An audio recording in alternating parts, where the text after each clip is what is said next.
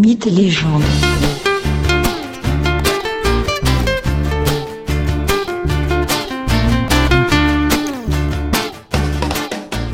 Bonjour à tous.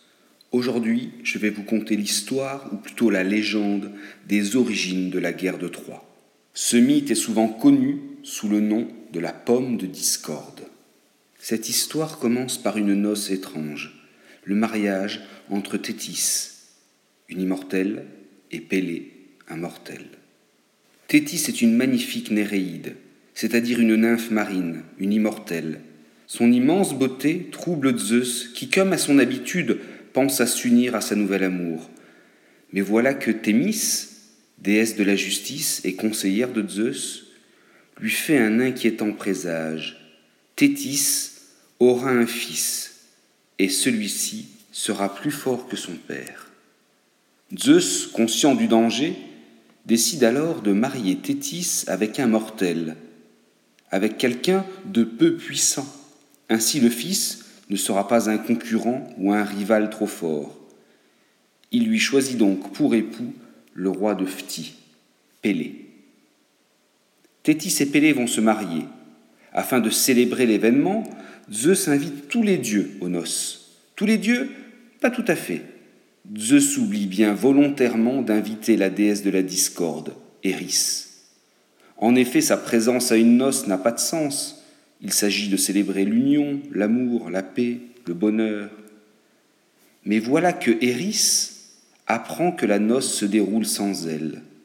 Vexée d'un tel mépris à son égard, fâchée d'avoir été écartée, elle s'invite au banquet et vient d'elle-même elle est bien décidée à ne pas laisser la fête se dérouler comme prévu.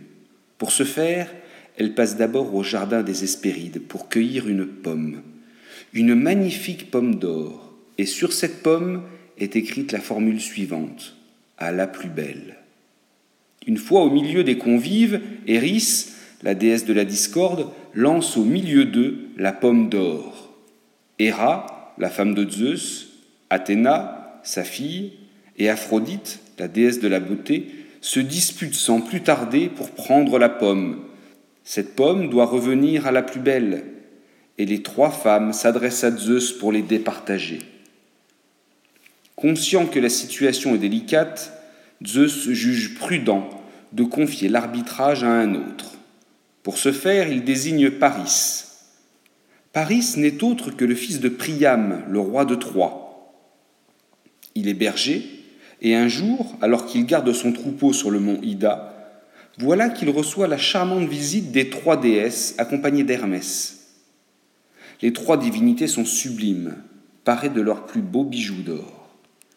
Il appartient désormais à Paris de départager les trois déesses, et chacune propose au berger un cadeau en échange de sa faveur.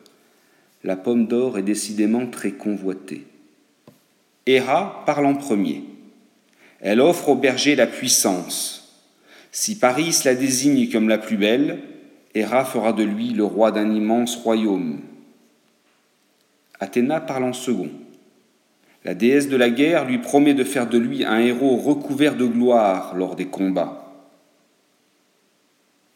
Aphrodite prend enfin la parole et lui propose un tout autre honneur. Si Paris la désigne comme la plus belle des trois déesses, elle lui donnera la main de la plus belle des femmes mortelles. Paris réfléchit. Les trois offres sont conséquentes, mais c'est finalement à Aphrodite qu'il donne sa faveur et qu'il offre la pomme d'or. En échange, la déesse de la beauté lui offre la main d'Hélène. Hélène est la superbe femme du roi de Sparte. Hélène est ainsi enlevée par Paris qui l'emmène à Troie, dans sa cité. Et c'est ainsi que les Grecs décident de partir en guerre contre la cité du roi Priam, le père de Paris, afin de reprendre Hélène. Par ailleurs, Athéna, flouée par Paris, apporte désormais un soutien sans faille aux Grecs tout au long de la guerre de Troie, puis à Ulysse lors de son voyage de retour vers Ithaque, lors de son Odyssée.